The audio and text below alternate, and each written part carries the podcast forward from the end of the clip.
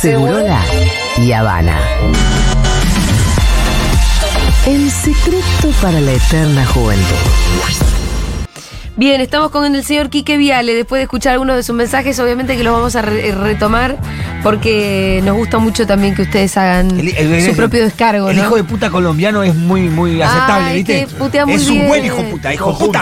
junto, todo junto. Además, putean muy bien los Es como, el, es colombianos. como el chatumare de, Claro, de los chilenos. de Es chatumare. Junto. muy bueno, el chatumadre y el hijo de puta, todos juntos así, va bien. Bien, Quique, ¿qué trajimos para ¿Cómo hoy? están? Señor Quique Bueno, sí, bien, bien, bien. Bueno, acá estamos. Primero la ola de calor, quiero hacer una. Ay, por favor, Sí. Quique, ¿qué es esto? Me prestaron un auto hace dos días Terrible. sin aire. No, Argentina. Pero bueno, No, devolvelo. Hoy le dije, che, yo- hoy te lo llevo, hoy viene en ese auto de ayer. No. Hoy le dije, hoy te lo llevo porque me vengo en colectivo. Obvio, un bondi con aire mejor Sí, que, no, que eso. me es, estoy muriendo. es infernal. Bueno, la- los consejos: tomar mucha agua. Tomen mucha agua, eso es importante. Si se, eviten exponerse al sol y hacer ejercicio. Y el tercer consejo: luchen contra el cambio climático y luchen contra los desmontes, contra la destrucción de los humedales, que son. eh, tenemos una causa global, que es el cambio climático. Argentina y Australia en este momento son los lugares más cálidos del planeta. Argentina y Eh, Australia. Au- Argentina y Australia. Es donde sí. más calor tenemos. Sí, en, en En la este franja, momento. justo, Exactamente, en la franja, justamente que nosotros estábamos en, en el sur, en Cono Sur, que teníamos esa, esa salvedad. Eh, hay causas globales y causas locales que no nos permiten adaptar. Es decir, el cambio climático lo que va a hacer, ya lo dijimos varias veces, es que estos eventos climáticos extremos, se- lo que pasa es esto, antes las, las olas de calor duraban dos, tres días, ahora están durando una semana, ocho Claro, días, claro. y con temperaturas cada vez más altas, porque mañana va a ser peor que hoy. Ay, sí. Eh, mucho peor que hoy. Y, eh, y hay causas locales. Es decir, ¿cómo nos adaptamos al cambio climático? Incluso en las ciudades. La reta destruyendo los árboles. No permanentemente, construcción indiscriminada, etcétera. Todo eso hace que la ola de calor en las ciudades sea mucho Pero peor. te hace un macetero que lo suma como. Exacto, como espacio verde. Como espacio eso quiere verde, decir. Hablando de Argentina y Australia aquí, que me gustó mucho el meme que subiste el otro día, Sí. que era Messi pateando entre los australianos y Messi decía ley de humedales y los australianos eran agronegocio, especulación inmobiliaria, minería, lobistas y justamente es a todo lo que se enfrenta la ley de humedales. Hay una foto de esas famosas como las que tenía Maradona, ¿no? Rodeado de jugadores contrarios y eh, jugamos un poco con eso para contar. La ley de humedales, en el marco de lo que está el país, etcétera, está en un cajón, imaginen el cajón que está Y sí. ya en bajo cuatro, eh, siete llaves. Igual vamos, estamos haciendo campaña para tratar de sacarla, ¿no? Eh, o de que haya un debate sobre esto y más en el marco de estos eventos climáticos. Eventos climáticos que generan cosas increíbles, no increíbles, pero sí que eran hasta no hace mucho bastante más difícil que produzcan como el fenomenal incendio en Tierra del Fuego. ¿No? Tierra del Fuego se quemaron en, el- en lo que se llama la Reserva Provincial Corazón de la Isla. Se llama así porque es el corazón de la isla. eh, casi 7.000 hectáreas. Que es un montón. Tierra del Fuego es mucho más chico. eh, es una geografía y un clima que. Una geografía no, un clima que no permitía olas de calor ahí. O sea que los fuegos eran algo ba- bastante más eh, focalizado, bastante más fácil de controlar. Bueno, la, la ola de calor, el, el cambio climático está generando que lugares que no se quemaban ahora se queman. Hay una desesperación muy grande, sé que han llegado muchísimos mensajes de oyentes, de oyentas, eh, de, sobre lo que está pasando en Tierra del Fuego. Sí. Lo estamos prestando atención. En este caso, no se ve prima fácil, según lo que pude hablar con gente de allá, de que haya algo intencional, más allá Ajá. que el, el ser humano lo pudo haber provocado con un, un fuego. Pero mal- no alguien que quiere quemar una estancia por algún Exactamente, en motivo. principio no, ah, se, se discutía de unas tierras que están ahí cerca, pero no es el mismo lugar que el incendio, ¿no? Que, que sí hay un intento ahí de especulación inmobiliaria y de, y de- y de- y de privados tratando de avanzar sobre lo público, pero no es exactamente el lugar de los incendios.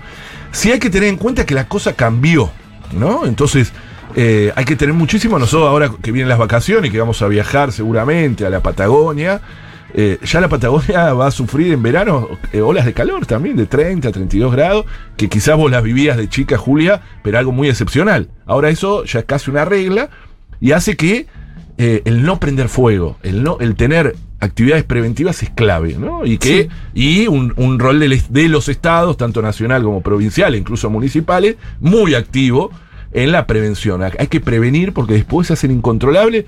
Piensen que hay países como Australia que tienen 20.000 aviones, todo, y no pueden hacer nada una vez No. que se prenden Sí, fuego. cuando pasa en California. Cuando para, la gente que se pone a putear cuando el fuego está prendido y putean Sí. a, no sé, ponerle que el ministro de Sí. Medio Ambiente, a quien no tenemos ni por qué Sí, defender, pero, sí. ay, que no están logrando apagar los incendios. Claro. Miren, una vez que un incendio está descontrolado, Ya está.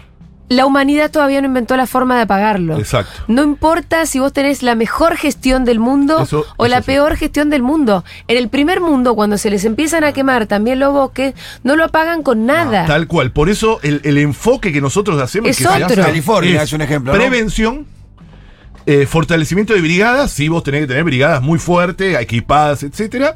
Alerta temprana, esa es la clave, el alerta temprana, se prende algo y hay que ir rápido. Por- y ahí es la acción inmediata. Sí.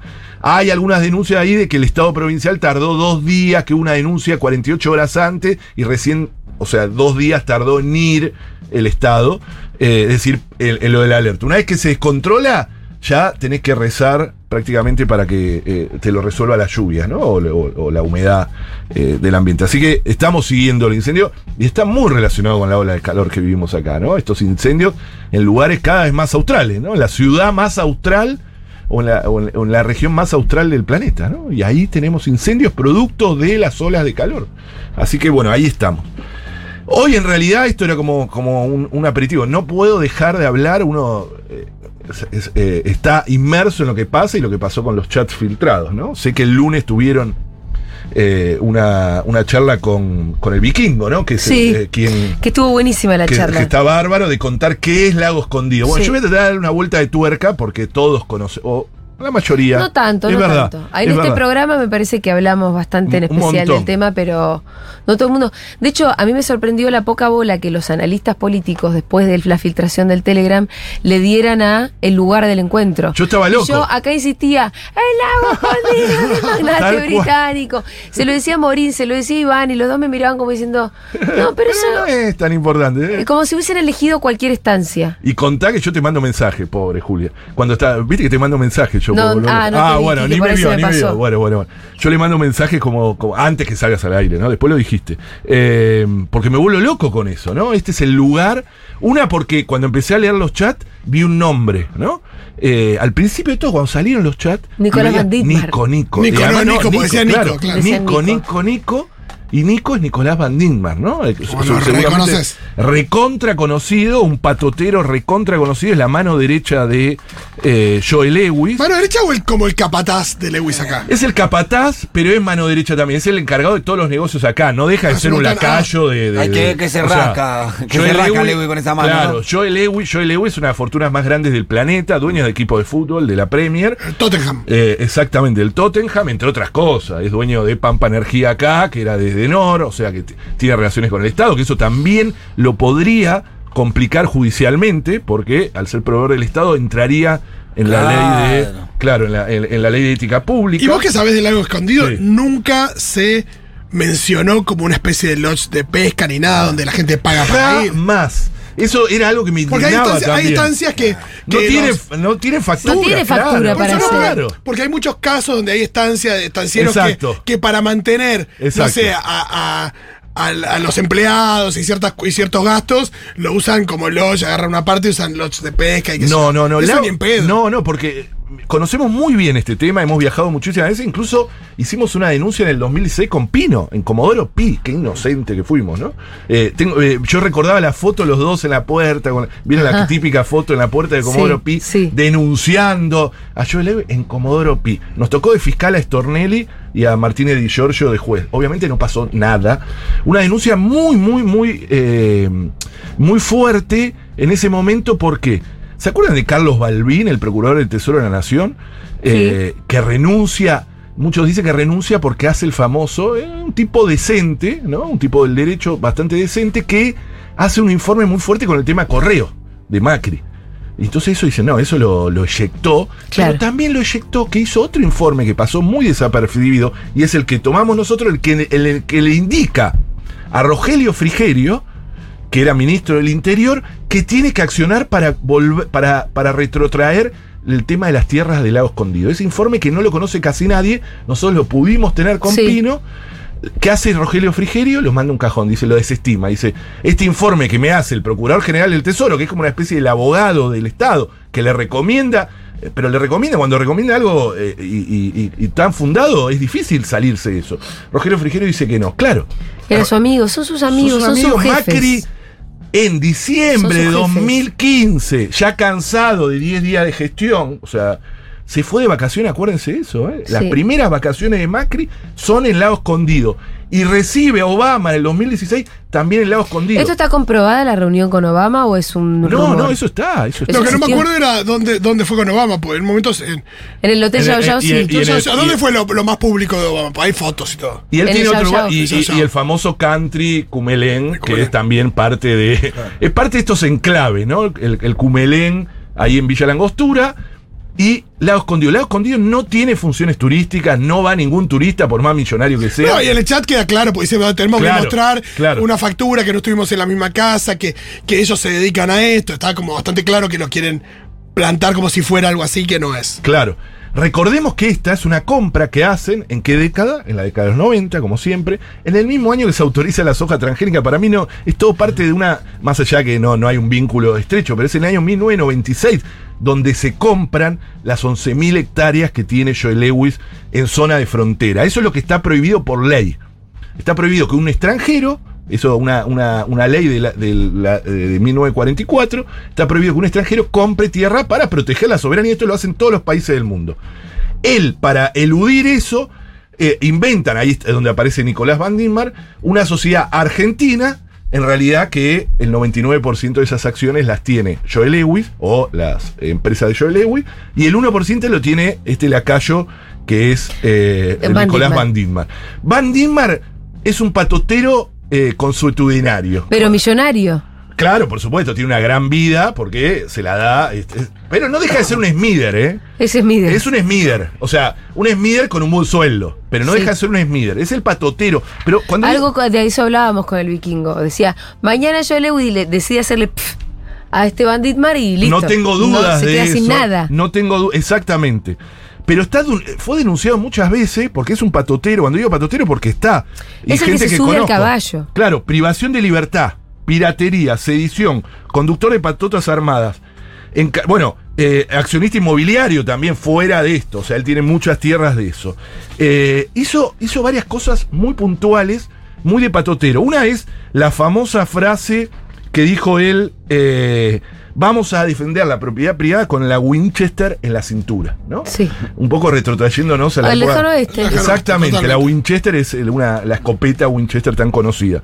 Eso cuando sale el primer fallo, recordemos que hay un fallo que dice que Joel Lewis tiene que devolver el lago. El lago, por el, por el Código Civil, es de dominio público. Joel Lewis lo tiene ahí secuestrado y nadie se le animó nunca, ¿no? Se tiene que Eh, abrir el camino y. eh, no solo eso, y- claro, Y, la gobernación debería hacer el camino. Bueno, la gobernación, el último acto que hizo, recordemos, lo dijimos acá Sí, hace sí, unos sí. meses, fue hacer- apelar la, última sentencia, entonces nunca queda firme, ¿no? en vez de hacer el camino, apeló la sentencia. O sea, Exactamente. Pero Ni siquiera la tuvo que apelar Joel Lewis. ¿viste? no, es increíble porque vos decís, ¿por qué, ¿por qué debería apelar un Estado provincial Claro. una sentencia que dice que hay un acceso? Pero ¿por qué? Pero Es- siempre pasa eso. es- eso. Cuando nosotros queríamos recuperar Costa Salguero con una acción judicial, nos apelaba mucho más Santilli, Diego Santilli, como ministro en ese momento era Ambiente y Espacio Sí. Público, el que nos hacía la vida imposible en el Que los dueños de los edificios. Que, lo- que los dueños de la concesión de Costa Salguero. Lo que nos hacía la vida imposible era Diego Santilli. En vez de decir, en un momento yo lo agarro en una. Sí. En una había una, Una reunión. inspección, no, una inspección. Pensé que en la cancha de arriba. Pero escúchame, flaco, te ganás un montón de votos. Hacete el boludo con esta causa y, y haces una parca acá y sos un genio. Pero hacete el boludo. Obviamente no contestan nada. Ah. Pero es, es impresionante cómo hay dueños, ¿no? De, de- Hay dueños del dueños poder. del poder. Van Dimar tiene muchos, ¿eh? En un momento había un juez en Río Negro que era sensacional. Un juez muy conocido que escribía libros también. Esos tipos distintos. En el Poder Judicial, en alguna época, ahora no, había gente interesante. Cada tanto hay- Cada había tanto, uno. exactamente. En Jujuy, en Salta también había uno muy conocido, en Jujuy también. Y este era el juez Sodero Nievas. siempre estaba al lado del pueblo, fue un tipo interesante que iba, y fue uno de los que se fue a caballo Sí. a hacer los cuatro días del Tribunal Superior. Para ¿eh? la travesía. Para mostrar, claro, se hizo la inspección ocular diciendo, a ver, el camino que dice Joel Lewis, que necesitas cuatro días a caballo. Para llegar hasta el lago necesitas 10, Quique. Ah, diez. ¿No es cuatro? Bueno, depende por dónde. bueno, vos sabés más. Vos Es que a mí me están invitando, entonces. ah, ah, 10, pero claro, con la marcha esta, claro. la claro. marcha son 10 Yo días. escuché, claro, bueno, pero debe Ah, tener debe incluir otras cosas. Claro, oh, terrible.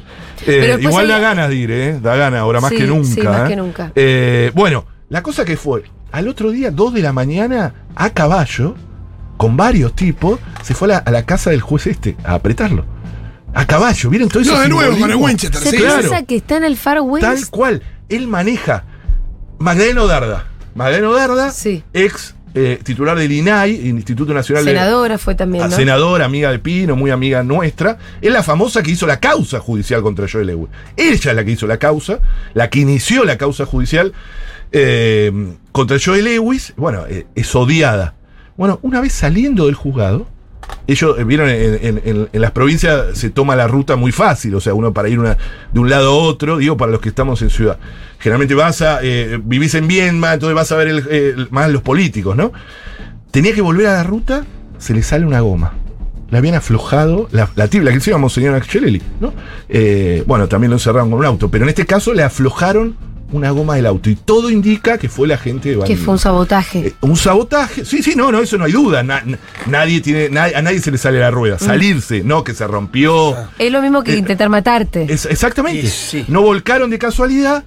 Eso fue, además, simbólicamente saliendo del juzgado cuando habían notificado otra de las sentencias de, la- Mira. de las tantas sentencias.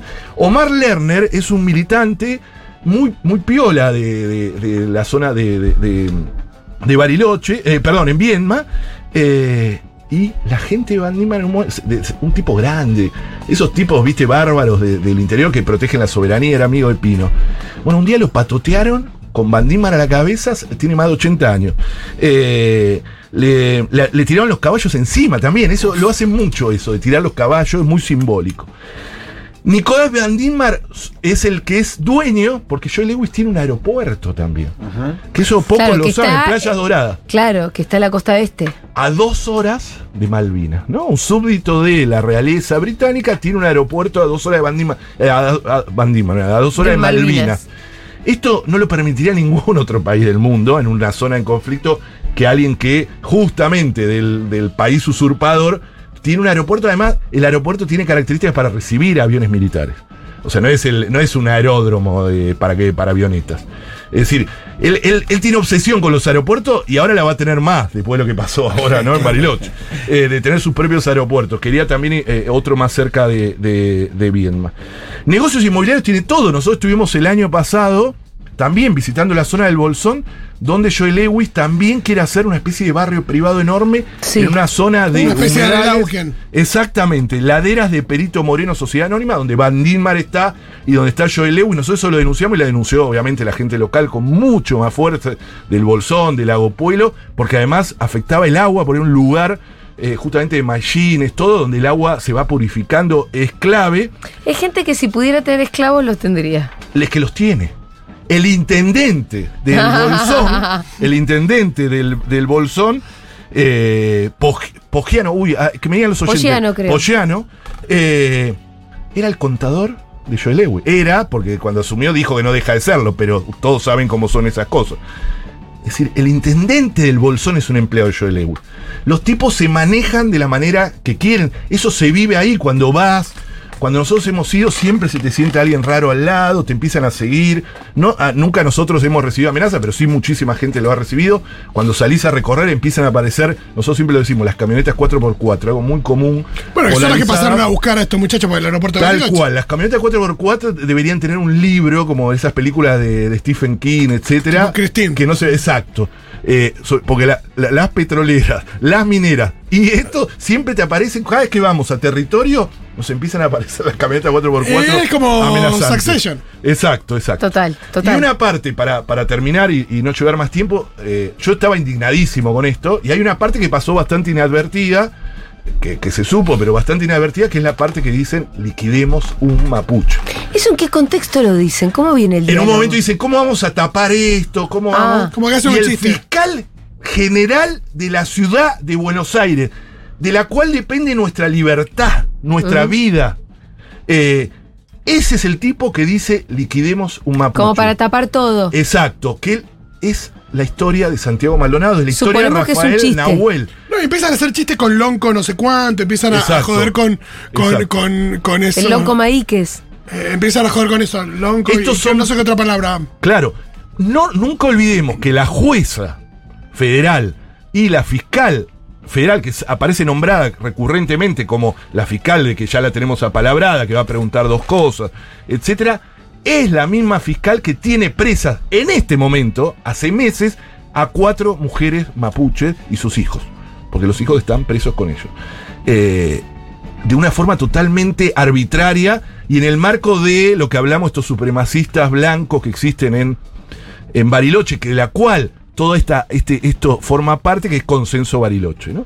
Entonces, fíjense cómo se une todo y es parte de lo mismo. Y esa es la justicia que nosotros tenemos. Nosotros vamos ahí, decimos, no, queremos, de, de eso depende nuestra vida. La verdad que es realmente eh, indignante, ¿no? Muy indignante. Sí, eh, bueno, muy buen perfil de todo este asunto, Quique. Bueno. La verdad que es un tema del, del lado escondido que, del que eh, desde este programa podemos decir que hablamos desde siempre. Desde siempre y con vueltas de tuerca. Y con- sí, Y que totalmente. sigue mostrando que son todos una mafia. Alta mafia. Mafia son, total. que son parte de lo mismo. Claro. Eh, la, la causa prescri- la causa de investigación sobre la re- retrotraer eh, la, eh, el- el- las tierras del lago escondido, que es una causa federal, el que termina haciendo la última sentencia diciendo que prescribió.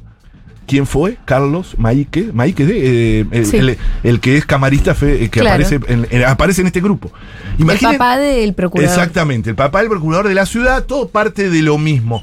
Lo que quiero decir es cuánto estará cuánto está viciado, ¿no? Un montón de sentencias que ya existen. Sí, claro. ¿Qué depuración es- tenemos esto que es el, hacer? el- Claro. la puntita del La iceberg que llegamos Y no a es nuevo esto, ¿eh? Esto, o sea, lo- el problemas con la justicia tuvimos siempre, me acuerdo. Ayer. Justo la del fin de semana miraba un documental en donde hablaba de cuando Néstor Kirchner hizo la conferencia y habló de la Suprema Corte. ¿Cómo lo amenazaba la Suprema Corte a Néstor Kirchner? Con dolarizar. eh, con un Lo- lo- fallo, los de- sí. lo- con, con sacar el fallo de. El famoso Redolarizar del lo- CER, lo- exacto, lo- los chao. depósitos. Y con la- eso metían bancarrota al, al Claro. gobierno. Y lo habían amenazado el presidente anterior, a, a Dualde, inclusive a todo. Y no, él- y uno que yo soy abogado y yo eh, vivo en tribunal, o sea, conozco, son una casta. Eso sépanlo, o sea, lo saben. Sí, sí, sí, Son- totalmente. tienen un, un perfil. El que no está dentro de esa casta está fuera y quiere decir que no va a ser parte de eso. Son, están todos cortados por la misma tijera y viaja. Y lo peor es eso, que viaja mucho, por- o sea, en el interior también. Bueno, porque pero- los mandan, van y dicen, bueno, me voy a vivir dos años y se van allá fiscales federales, jueces federales que se hacen los tontos, eh, camaristas federales, todos relacionados con, todos millonarios, multimillonarios viviendo grandes vidas. Es, eh, Sí, algo. necesitamos un cambio profundo. Y solo lo rompió Néstor de la mano del pueblo, eso quería decir. Y sí, una, una cadena nacional le dijo al pueblo argentino en su cara, me están presionando, quieren que yo haga esto en contra del pueblo por función de esto. Y ahí cambiamos la Suprema Corte adicta. Bueno, muy bien. Gracias, Quique. Nos vemos. Nos vemos el miércoles que viene. Nos vemos.